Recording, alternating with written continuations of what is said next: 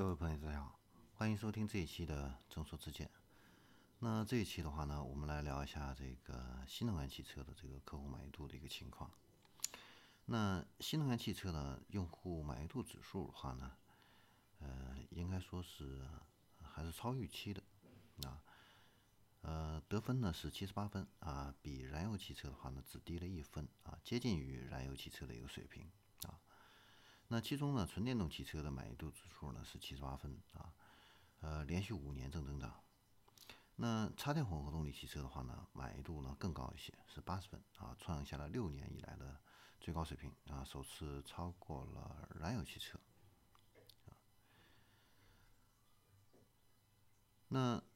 测评数据显示的话呢，插电混合动力还有这个纯电动汽车感知质量的话呢，跟这个预期质量这个差距，小于这个燃油车啊。这个研究发现的话呢，续航里程呢越高啊，这个满意度水平呢就越高。那抱怨率的话呢也是会比较低，忠诚度的话呢也会更高一些。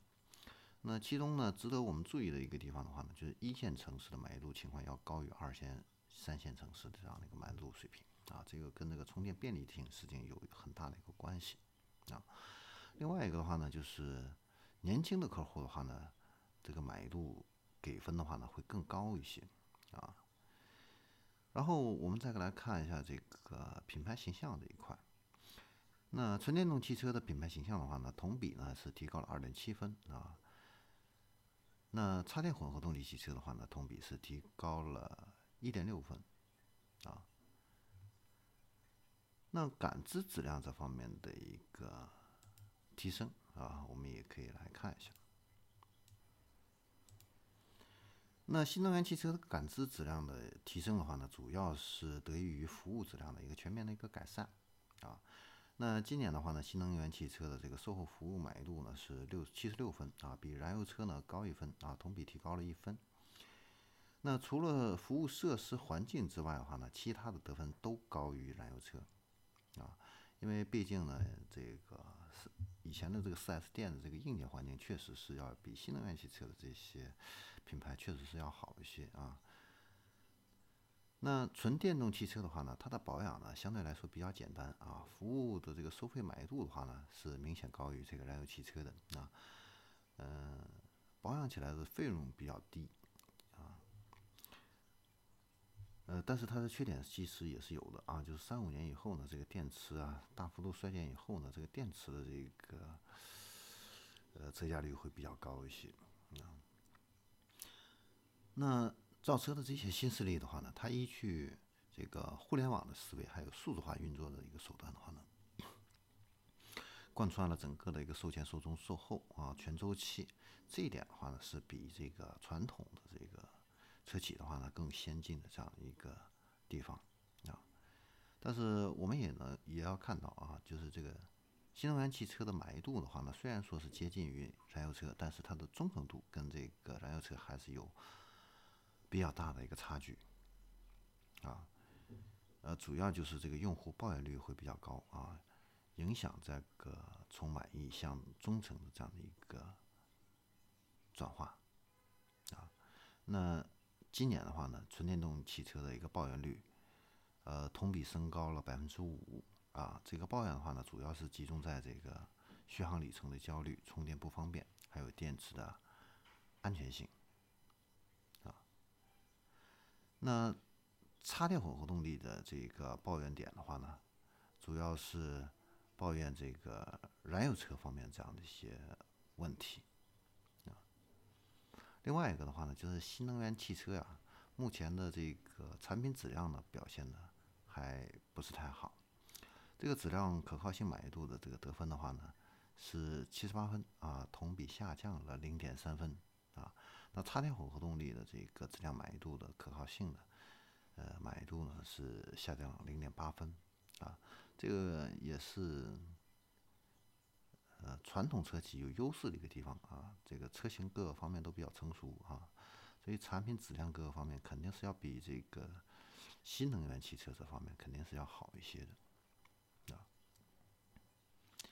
那二零二零年的话呢？呃，插电混合动力的这个车型的话呢，它的故障次数的话呢，同比有明显的这样的一个升高啊。那其中的话呢，呃，行驶的转向制动、内饰还有发动机啊，以及车身外观啊，这个四个方面故障次数呢是占比是最高的啊。提及的主要的问题的话呢，就是这个内饰的异味重、胎噪大、风噪大啊，还有发动机噪音大。啊，行驶的话呢，有明显的抖动啊，等等这样的一些问题。啊，那纯电动汽车的话呢，呃，它的这个内饰啊、行驶转向还有外观的这些传统的故障率的话，会明显减少。但是呢，客户提及的比较多的问题的话呢，主要就是这个内饰的异味比较重，风噪比较大。嗯。最后的话呢，我们再来看一下，就是这个纯电动汽车性能设计满意度水平的一个实际的一个情况。那性能设计的一个满意度的话呢，是七十六点七分，啊，比燃油车的话呢要低一些。啊，那纯电动汽车的话呢，在这个静音效果啊、气味啊、充电速度这一方面的话呢，还是有一定的提升的空间。啊那当前的话呢，新能源汽车跟用户的这个期望还有不少差距啊，主要集中在就是缺少跟这个车主之间的一个互动交流。那回访的这个环节，服务环节的话呢，嗯，要差一些，跟传统的 4S 店比啊，相对来说是要差一些的。呃，另外一个话呢，就是服务接待的话呢，需要去等待；配件的话呢，不足啊，这个需要等待。嗯，再一个就是后期的这个流程比较繁琐，没有这个上门取车送车服务，或者说是因为这个车比较新，维修技术不过关啊，有一些问题的话呢，不能够一次性解决啊。再者的话呢，嗯，还有就是服务的过程啊不够透明啊，不能够实时的观看服务的现场。你像我们传统的这个 4S 店的话呢，很多的这个。